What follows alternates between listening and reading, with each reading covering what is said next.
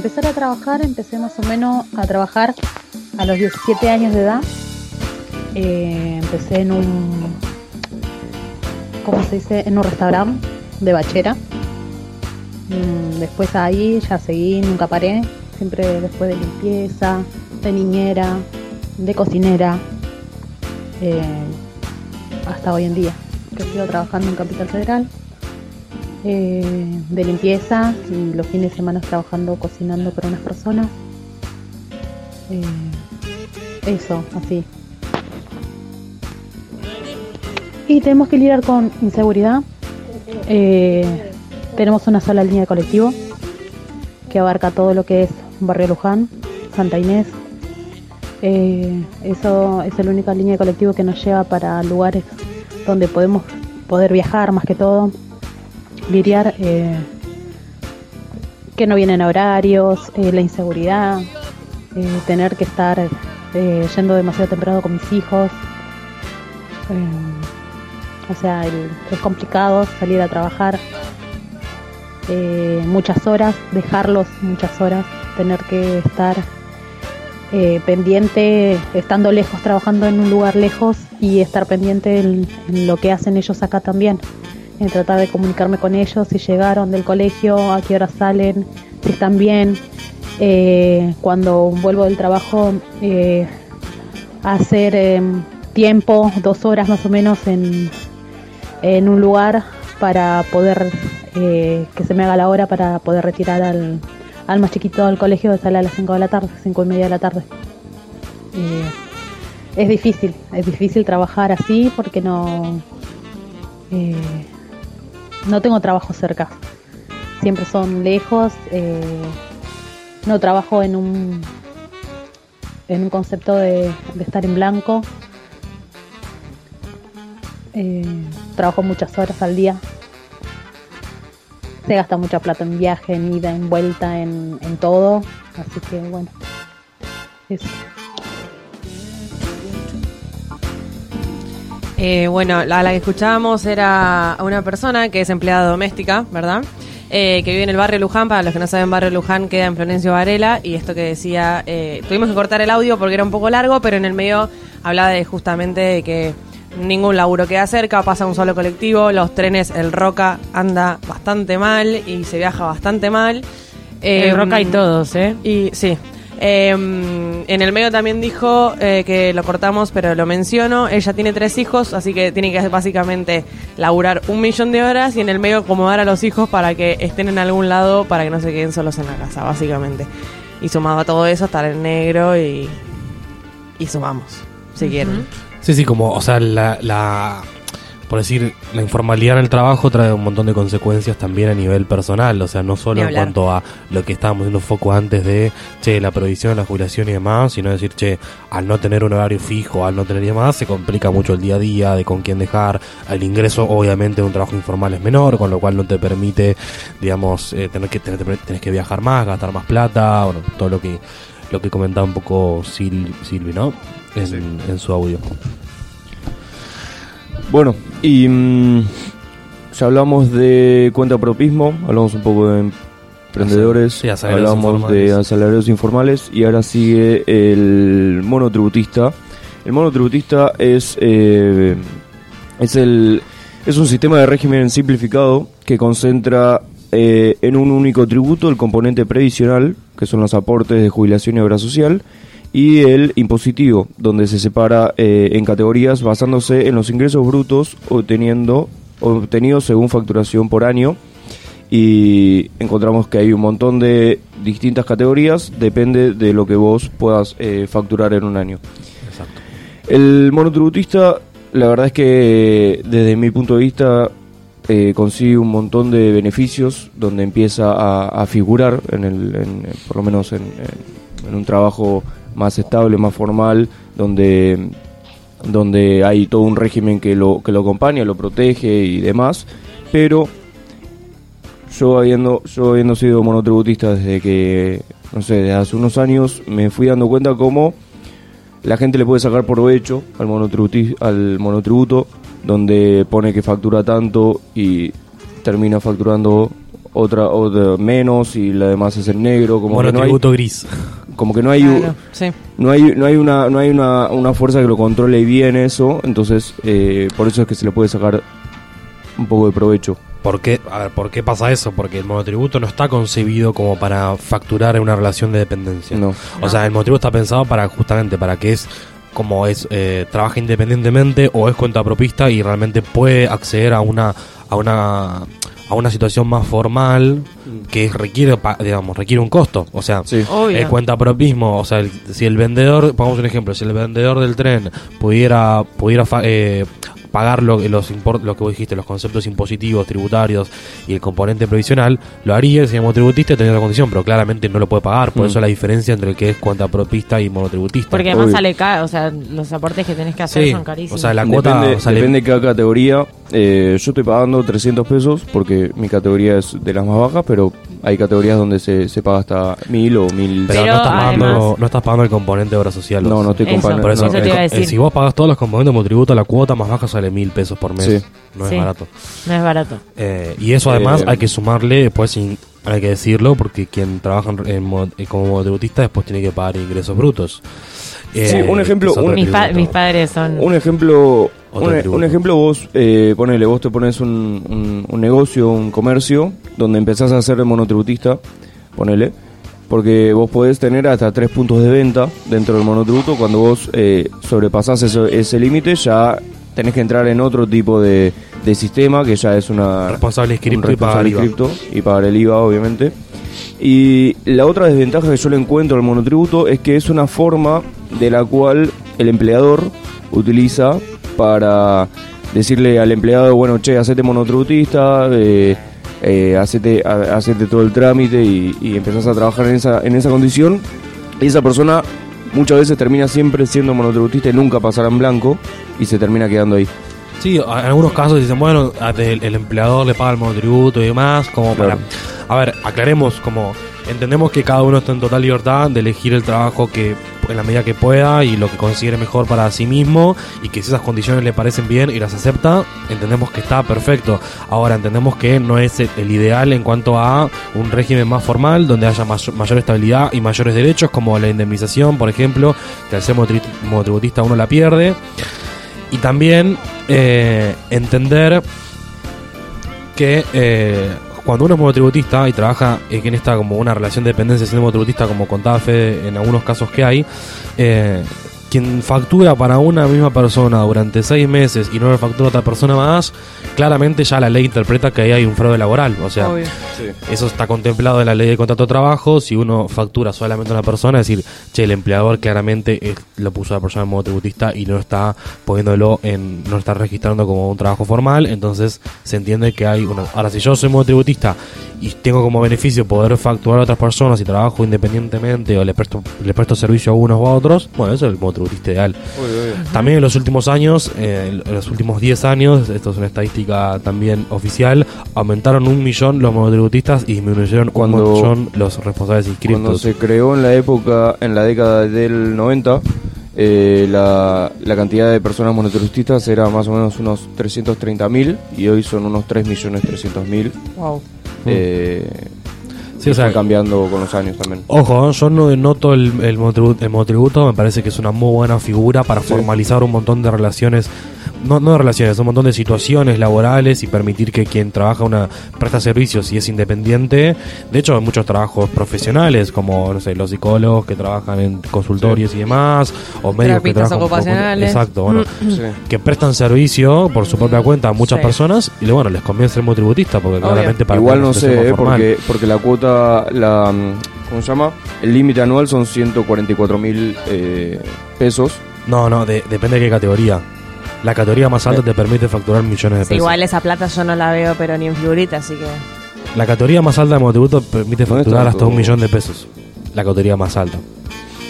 No es tanto. Es mucho. Qué linda que sos. Los, no, Qué lo- lindo que no, sos. 144.000 pesos por año no es mucho. No, pero, esa, pero es, es un sueldo categoría. muy bajo. Obvio, pero es categoría A. La categoría Bueno, sí, H obvio. permite facturar hasta un millón. Ah, mira.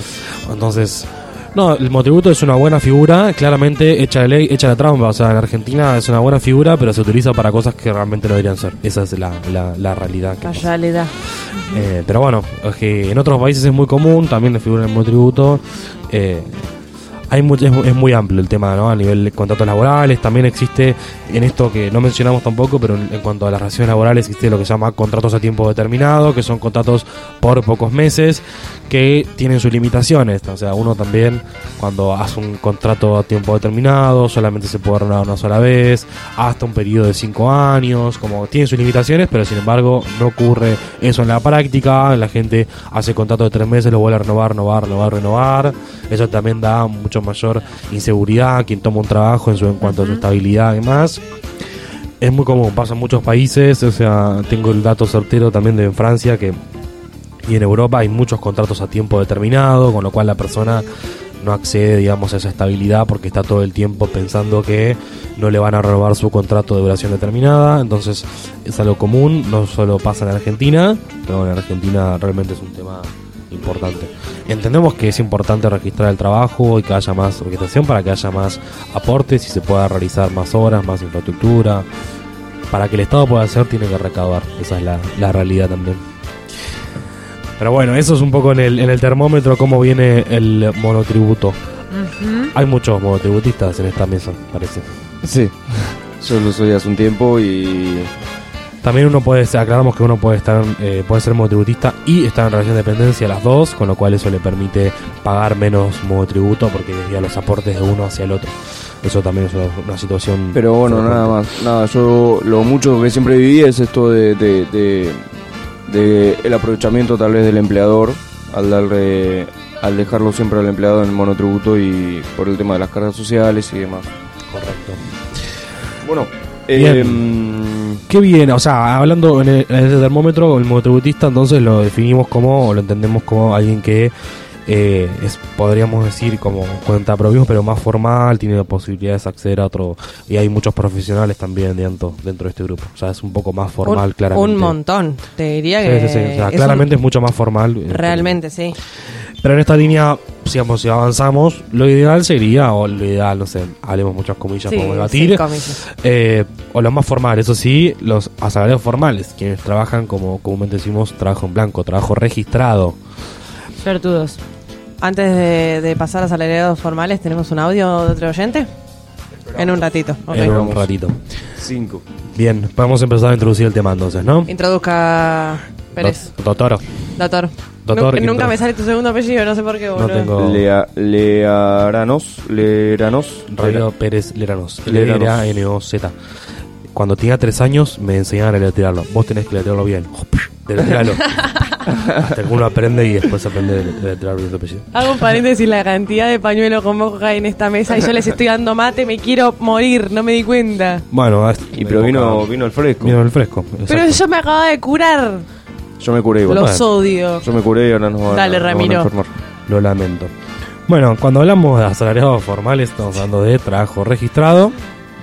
Entendemos que hay una gran parte de la Argentina que trabaja en esta situación. Ujú. Tenemos números, estadísticas. Yo la no- gran mayoría, Yo no podemos decir. tengo. Pero. Y bueno, A como. ver, vamos, a- vamos a decir, para, para definirlo y no ponerle tanta teoría, asalariado formal una persona que trabaja y está en blanco y tiene todos los, todas las ventajas y tiene absolutamente eh, las cargas sociales, las, la- las previsiones, todo lo que, lo que le estaba faltando a todo lo que estábamos veniendo hablando de antes. Sí, vacaciones, indemnizaciones y demás. Pre- Bolu pregunta, o pregunta ignorante, eh, ¿son todas ventajas? Yo considero que sí porque tiene mayor protección. O sea, claramente Mm. el, la- digamos, el asalariado formal está bajo la órbita de la protección de la ley de contrato de trabajo.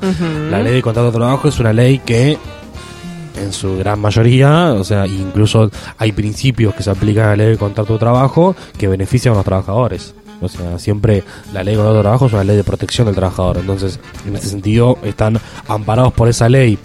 Cosa que los demás trabajadores no están amparados por la ley de contrato de trabajo relativamente. Claro. Seguramente, Relativamente seguramente porque pueden, digamos, o sea, son trabajadores y están cubiertos por ley de contrato de trabajo, pero hay un montón de digamos, implicancias en cuanto a ventajas, como decimos, que se van a aplicar directamente a alguien que tenga un contrato formal. Me dicen por la cucaracha que son derechos, no son ventajas. Bueno, ventaja estamos hablando frente a los, a los otros. Obvio, pero sí. sí. Eh, Rama, tengo acá los datos. Ay, Dios. De 20 salvando de el día 20,4 siempre. millones de puestos de trabajo, 15,5 millones son asalariados formales. Claro, sí, la Y, gran o sea, el mayoría. 68,2% han registrado. O sea, la gran mayoría de lo que decimos de la población activa y que trabaja y demás se encuentra en esta en esta situación. Y ojalá siga creciendo. Ustedes piensan que ustedes piensan que todos los ejemplos de todos los los otras em, nada las otras formas de, labu- de, de trabajo que estaban en el termómetro esperan llegar al asalariado formal. Yo creo que sí. Eh, o sea, O sea, lo que se busca llegar en algún momento es a ser un- una persona asalariada. Y formalmente. pasa que trae muchos A veces no, beneficios. y también a veces no, igual a veces no tenés la posibilidad de llegar, ¿eh? No, no, ya sé, No. obvio, obvio. Por eso hay mucha gente Yo que tengo no una amiga- trabajo como el mío, yo no sé si en algún momento voy a ser asalariada formal. Nah. Yo tampoco. Mechi, Eh, Mechi, yo está mal horno. Un poco también Yo hilándolo no sé. con lo anterior, tengo una amiga que trabaja hace un montón de años para el Estado y es monotributista y sigue siendo monotributista y va a seguir Y siendo se morirá siendo monotributista. y detesta el monotributo, o sea, Sí, sí, yo lo ya está detesto. cansada. no, a- y a ver, así miles de casos. claramente para mí el punto más clave es la estabilidad laboral. O sea, claramente un, Claro. un asalariado formal, un empleo registrado, tiene más estabilidad. Esa es la realidad. Bueno, yo el único año, no sé, creo que trabajo desde los 15, 16 años, el único año que fui, eh, que tuve un trabajo en blanco, estaba recontenta. Ah. O sea, fue una maravilla, no sé, como que de repente tenía el Ah, sueldo sí, yo- mínimo y vacaciones y me pagaban las vacaciones. Una, o sea. una sola vez. Un mes, no, dos meses trabajé de filetero y estaba en blanco. El trabajo Bien. más corto de tu vida. Sí. No, no, Tenemos- yo trabajé un año entero y estuvo bueno. Porque después además cerró la empresa y nos pagaron a todos la indemnización Ay, y ¡Qué bien! Pasa que para estos trabajos. Para viví estos un traba- año con ese, con ese sueldo. Pasa que para estos trabajos me parece que es de demasiada importancia tenerlo en blanco porque. O sea, a mí me llega a pasar cualquier cosa, se me caía algo encima y, y al empleador No, es O boleto. chocabas con el... No, más vale. Con el flete, boludo. También. Chocabas con el flete... Bueno, tenemos un testimonio para escuchar. Así que vamos a irlo. Hola, me llamo Nati, eh, tengo 23 años y trabajo haciendo bolos para agencias publicitarias y normalmente eh, no sé cuándo voy a trabajar, eh, cuánto tiempo voy a trabajar, me cambian los horarios de toda mi semana, de todos mis días, cancelo médicos, no tenemos obra social, no nos cubre nadie, eh, por lo tanto si me lastimo ahí no puedo, no van a ayudarme, no van a hacer nada, me van a decir que me la aguante, por lo tanto si me quemo los ojos por la cantidad de humo que hay en una habitación, eh, porque están usando mucho humo en producción, por ejemplo, eh, no se van a hacer responsables, eh, porque está en negro y no, no hay una... Supuestamente hay un seguro, pero no, no nos dan ese seguro. Realmente firmamos un seguro y un acuerdo donde ellos no se hacen responsables de nuestros daños físicos. Em, Arre. Básicamente, todo mal. O sea, Todo mal. pero es un trabajo peligroso. Bueno, no importa, qué sé yo. Sí, sí, decilo, Mercedes, decilo. No, es un trabajo Dale. peligroso, la ¿Qué verdad que me parece una falta de respeto. Por favor. Igual así con todos, la cantidad de gente que... La cantidad de laburos que hay así. Sí, bueno, también hay mucha gente que también te cruzas en el subte y que la verdad que sale a pedir porque te dicen, no sé, se me cayó un fierro encima, estaba trabajando en una construcción, se me cayó un fierro encima, perdí la pierna y nadie se hizo cargo. Tal cual.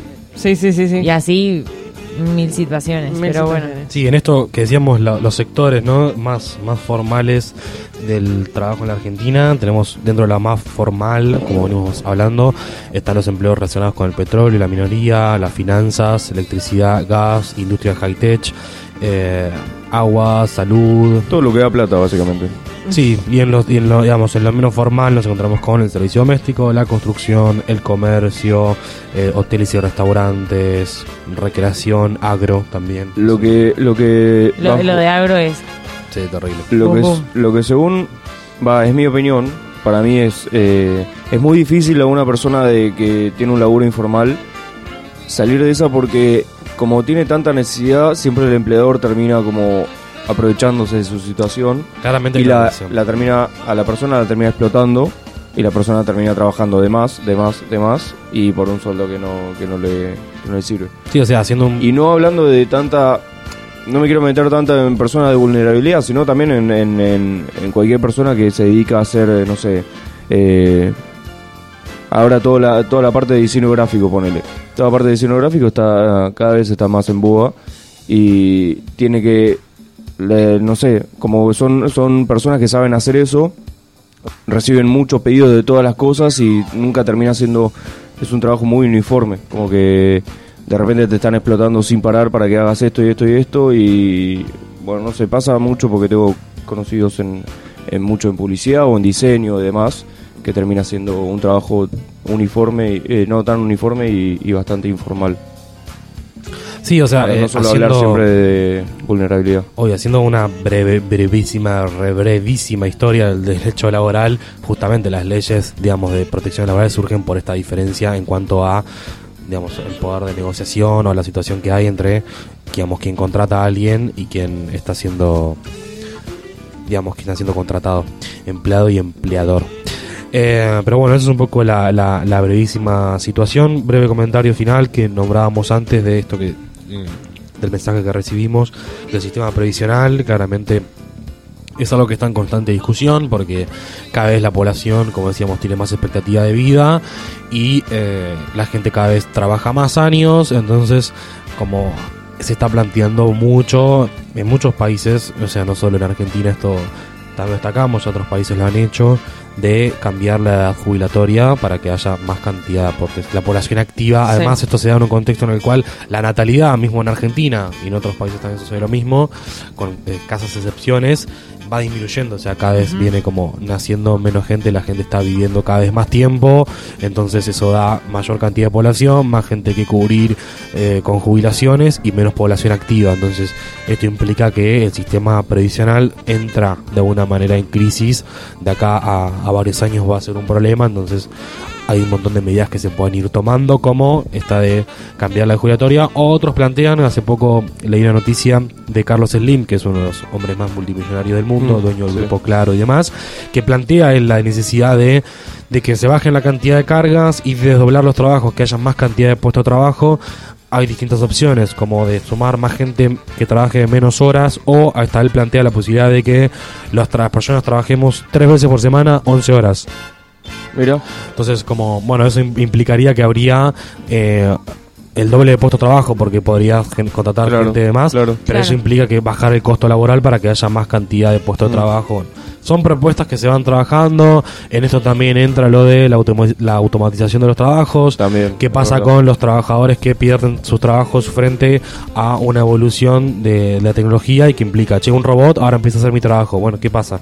Bueno, hay también distintas ahí posturas. Bill Gates, que es, eh, plantea que las empresas que automaticen puestos de trabajo tienen que tributar igual. O sea, che, no le pagas un sueldo al, al robot, pero tenés que tributar con ese trabajo para que eso genere ingresos y que se pueda suplir, digamos, a la larga en cuanto No, al pero a mí, me parece, a mí me parece que con capacitación pueden empezar a, a- a existir otros puestos de trabajo distintos. Sí, pero hay un gente- robot empieza, no sé, a... Pero normalmente los trabajos que se Sí, terminan, eh, digamos, robotizando, por decirlo de una manera, son los trabajos que requieren, digamos, menos formación, como Sí. ya sean cajeros de supermercados, trabajos de, en cuanto al Mano de al- obra de- mano de sí. obra eh, en fábricas o transporte, o transporte de cosas y demás. Entonces, eso implica que, eh, y la- realmente son al- al- alarmantes los datos. O sea, en Estados Unidos hay 6 millones de cajeros de supermercados y la idea es que esos puestos se automaticen, como ya vemos en muchos supermercados que vos vas y te cobras. Entonces, eso decís, che, y toda esa gente, 6 millones de trabajos, puestos de trabajo que hay, por ejemplo, en Estados Unidos, Mm. ¿qué O va a en el pasar con esa subte gente? también, las máquinas que, bueno, nunca funcionan, pero las máquinas estas para cargar la sube, que también están sacando, o sea, van Bueno, a sacar en algún momento puestos de trabajo. Dato, en la línea H en Buenos Aires está, o sea, tiene la posibilidad de que se conduzca sola. Y no se está haciendo justamente por esto, porque hay gente que Claro. se va a quedar sin trabajo. Todos la- o sea, los subtes en muchas partes del mundo eh, se Sí. manejan solos, o sea, es No me subo a un subte, que no lo maneja nadie ni aunque me Ey, pague, boludo. o sí. funciona mejor, o sea, Sí, o sí. esa es la realidad. Entonces, ¿qué hacemos con, con todos esos puestos de trabajo? Así bueno, empiezan los apocalipsis, ¿sabes? bueno, todo eso, Mira Terminator, si no. todo eso es un debate, digamos, del, del trabajo a futuro que da para un programa entero, ¿no? Nos quedan dos puntitos más, o sea, en este Sí. termómetro ya llegamos al elixir, al, para- al paraíso, al de la formalidad, a la moral. Pero nos queda men- mencionar dos pequeñas cosas. Que una va a mencionar mi compañera y querida amiga Ah, María así me Rosa. Sánchez Así, Carr. así me trata al aire después. Bueno, no voy a decir cómo me trata. Eh, como te ven, te tratan, estoy al horno, ¿no? Eh, bueno, yo voy a hablar de emprendedurismo. Básicamente hay una bocha de definiciones, pero mm, el más como general, digamos, es que se lo define como el proceso donde una persona lleva adelante una idea para convertirla en un proyecto concreto y real que puede ser con fines de lucro o beneficencia social para generar trabajo e innovación. O sea, entre todas las miradas que hay para definirlo, pues hay una mirada económica, una mirada y así, la definición general es hacer que las cosas sucedan. Apunta un poco a lo que es volverse autoempleado. Eh, y encontré buscando un poco de emprendedurismo dos artículos muy zarpados. eh, uno de Ariel Torres, que escribió en La Nación en enero de este año, una nota sobre Colin Kroll, que es un emprendedor exitoso que fue encontrado muerto en su casa, que se cree que por sobredosis. Eh, la nota de este, de este periodista, Ariel Torres, habla de que cuenta ese lado oscuro o que no se sabe de lo que es llevar la vida de emprendedor, digamos.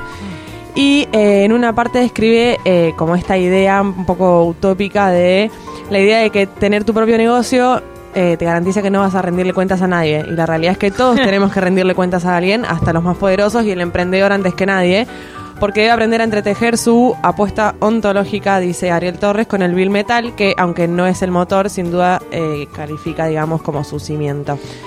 Eh, bueno, este chabón que se, se murió de sobredosis, se cree, nada, eh, tuvo una vida muy complicada, era emprendedor, pero de repente el tipo empezó a caer en, en muchos Depresión. quilombos. Sí, eh, Kroll es el creador de Vines, Sí. Vines, el- la aplicación Vine. Ah, sí, sí, sí. Bueno, la quedó. Eh, y también Torres hace referencia a otro emprendedor y periodista que se llama John Biggs, que a raíz de la muerte de Kroll cuenta eh, cómo a él le pasó algo muy parecido. O sea, eh, Biggs eh, era emprendedor, le iba muy bien, pero de repente, o sea, se, me- empezó a meter en una cotidianeidad de, no felicidad y de estar con, o sea, en la en entre el éxito y el fracaso todo el tiempo. Eh, de hecho, Vix llegó a rozar el alcoholismo y la depresión. Y menciona algo que distingue a los emprendedores, que es diferente de lo que decíamos antes del cuentapropismo, que es que eh, lo que hacemos es no porque queremos ganar millones, sino porque queremos arreglar algo roto en el mundo. O sea, la diferencia entre cuentapropismo y emprendedurismo es que el emprendedor de alguna forma eh, le pone como una impronta personal porque sale de una idea de querer cambiar algo o querer innovar en algo. Por eso para también... Todos, Ambiente para todos es un emprendimiento. Ni hablar, sí, para mí sí. Tomá, Em, tomá, pavo, mirá. Porque, qué sé A yo. Rama, a Rama no le parece. No, eh, no, no. Estaba pensando esto, innovar. Bueno, ¿qué- de acuerdo. ¿Qué querés decir? no, no, estoy de ¿Querés decir acuerdo. algo? Bien. Em, nada, por eso es tan como complicada la vida del emprendedor porque im- implica un montón de energía física y mental y de inversión y así es como eh, se cae debajo cuando uno fracasa, ¿no? Son dos notas que están muy zarpadas, a mí me volaron la cabeza porque me sentí identificada en un montón de cosas, no en el alcoholismo ni en la depresión, no se preocupen. Pero, em, básicamente, a lo último, Torres le escribió a Vix y le pidió un consejo para los que están iniciando un emprendimiento y su respuesta fue, tenés que hacer algo que te dé dinero o tenés que buscarte un empleo. Conozco un montón de gente que tiene un sueño y cree que con eso alcanza para montar un negocio. Están peligrosamente equivocados, tu idea tiene que tener una fuente de dinero integrada o va a fallar y además tenés que buscar cosas que puedan ampliar tus destrezas. Vix hace mucha referencia en su nota a... mm, Nada, el chabón después de que cayó súper bajo tuvo que empezar a meditar y hacer deporte porque realmente se habla de que hay que tener una motivación personal más allá de los fracasos en el emprendimiento.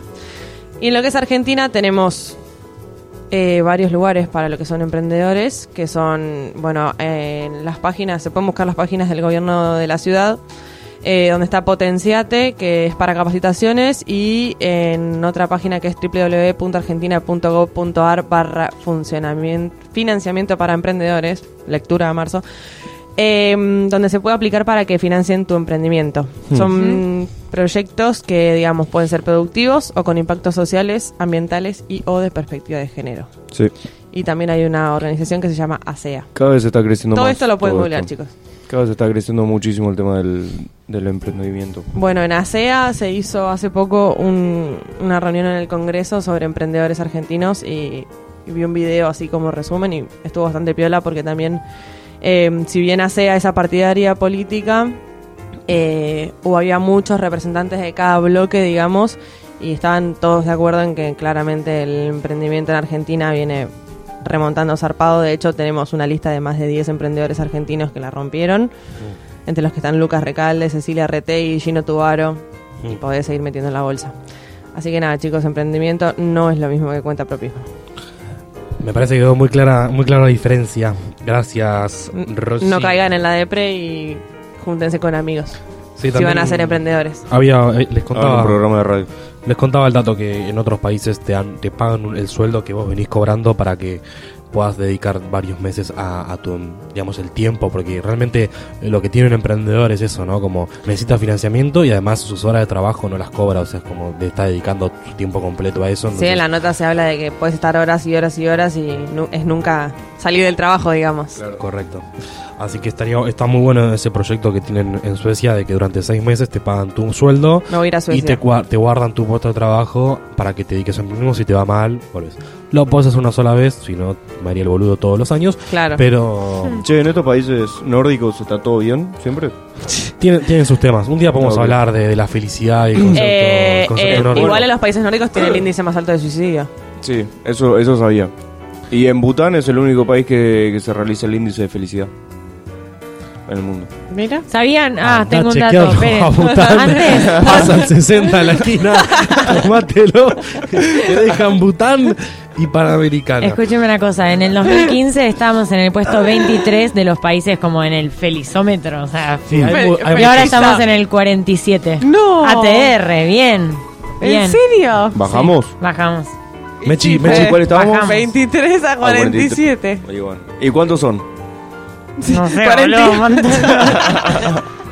Mechi preside, preside el comité de optimismo de este grupo. No, boludo, pero bueno, me hicieron acordar. Con los Pero datos. también es un dato que, no sé, es relevante y es Sí, importante. No sé Sí, si hay- ustedes lo hay notan. muchos- Hay Sí, muchos sí, se nota el índices. descontento. Se social. nota. Se nota mucho. Obvio, Hay muchos índices de que miden la felicidad. Toda la Después alegría. podemos- Ya se podemos cruzar hacer- mal una calle y sabe cómo. Si les interesa, nos pueden comentar en las redes, podemos hacer un programa sobre eso. Hay mucho sobre mitos y verdades de los países nórdicos que dicen que son los países más felices del mundo y demás. Eh, hay mucho mucho para hablar sobre eso. Sobre Si les interesa, coméntenos en nuestras redes. nosotros lo hacemos, ¿viste? Somos, somos fáciles. y como Vos sos fácil. Perdón, por último quería hacer un breve comentario sobre un concepto que, que tuvimos, que se menciona mucho cuando hablamos de trabajo y estudio y demás, que es sobre los jóvenes nini. Re despectivo ese término. Exacto, porque porque venimos un poco a el, el concepto, ¿no? cuando hablamos cuando hablamos de jóvenes nini, se entiende, bueno, es una construcción, un concepto que habla sobre los jóvenes que ni estudian ni trabajan. Ni trabajan. Y tengo para leer algo muy breve también sobre esto, sobre la construcción de este concepto y por qué entendemos que hay que queremos deconstruirlo, porque hay una, es, justamente peyorativo, ¿no? La construcción de la categoría NINI es el resultado de una asociación de dimensiones, por lo menos dos variables, ¿no? La del estudio y la de la iniciación en el mundo del trabajo. Pero la complejidad, como hablamos, tanto entendiendo que hay distintos sectores y demás, va más allá, o sea, eh, su complejidad interna es mayor. Desde el punto de vista del trabajo, las personas pueden ser activas o inactivas. Esto es, pueden estar trabajando o buscando empleo si son activas, desocupadas, eso también es importante marcarlo, o pueden definirse como inactivas, esto es que ni trabajan ni buscan empleo. Desde la dimensión educativa pueden estar ni ni sin mayor calificación. La mayor calificación oscurece la relación del mundo del trabajo y poca opaca la pertenencia al sistema educativo. Ese híbrido binario no da cuenta de que la combinación de ambas variables arroja por lo menos seis categorías. O sea, uno puede estar buscando trabajo y estudiando, con, o sea, como que es muy... O sea, la- hablar de Nini es como dejar un montón de categorías posi eh, es muy posibles generalizador, digamos. Exacto. Y la OIT, que nombraba Mechi, que tiene sede en varios lugares, complejiza el análisis incorporando los nini a los que no buscan, pues dejan de considerarse inactivos, pues no buscan dado que la conducta socialmente esperada para ese grupo de edades activas incluye incorporarse al mercado de trabajo, lo llama entonces ni ni ni, o sea, le da una vuelta de tuerca más, porque justamente socialmente se espera que ese grupo de eh, social eh, busque trabajo o esté trabajando. Mm. Y también, bueno, entender esto que hablábamos antes, ¿no? De que a veces uno no busca ni, ni no busca porque no porque no no quiere buscar sino porque no puede porque sus condiciones le- no le permiten buscar un trabajo hablamos de las vulnerabilidades de los sectores eh, más vulnerables. vulnerables O incluso ir, a, ir al colegio, o sea, eh, ir al Exacto. colegio es costoso. Exacto, es decir, che, ¿por qué no estudia? Porque, bueno, por ahí tiene un hijo y no tiene con quién dejarlo para cuidarlo, no tiene ingresos para eso, entonces no puede ir al colegio, eso le permite que no puede acceder a un trabajo formal, no puede buscar y El demás. barro le tapa la El puerta, barro tapa la llueve, puerta, frío. Lo que hablamos un poco la otra vez, ¿no? De O quizás se tiene que quedar cuidando a los hermanos o Ni cuidando hablar. incluso la casa a veces también, solamente. Exacto, entonces cuando decimos, che, son jóvenes ni, ni, bueno, son jóvenes ni, ni, o sea, no estudian ni trabajan, pero hay que entender por qué no estudian ni trabajan. Sí, hay todo un trasfondo. Hay todo un trasfondo que sea, realmente es, es peyorativo. entonces- Sí. Y hay un montón de variables, como decíamos. Por ahí no está buscando trabajo, pero está estudiando. Entonces.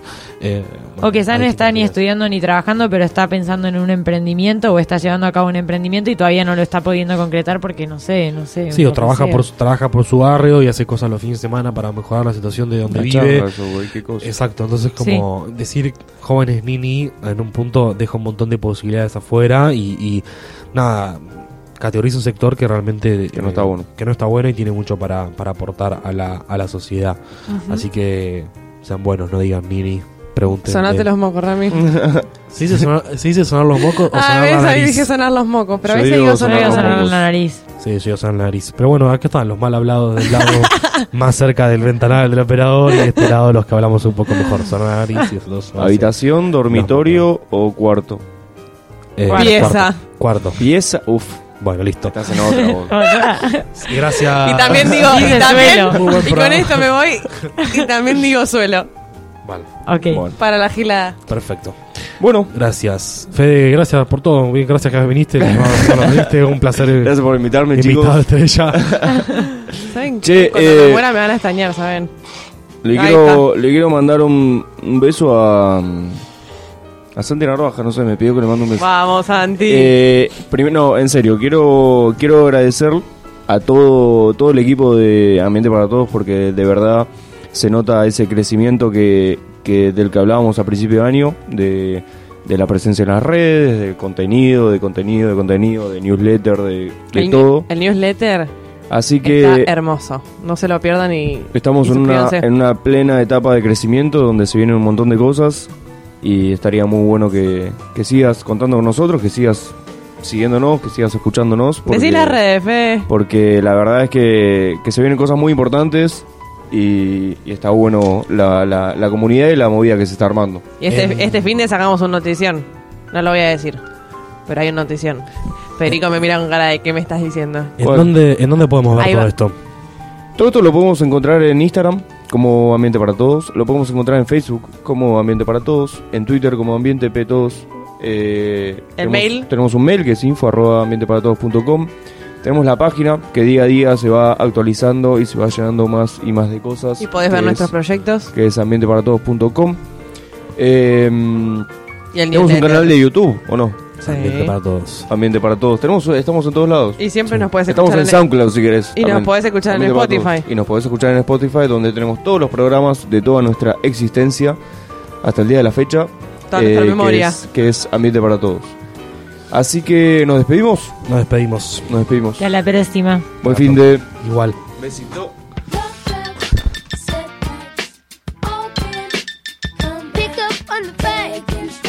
Love and devotion. tracks of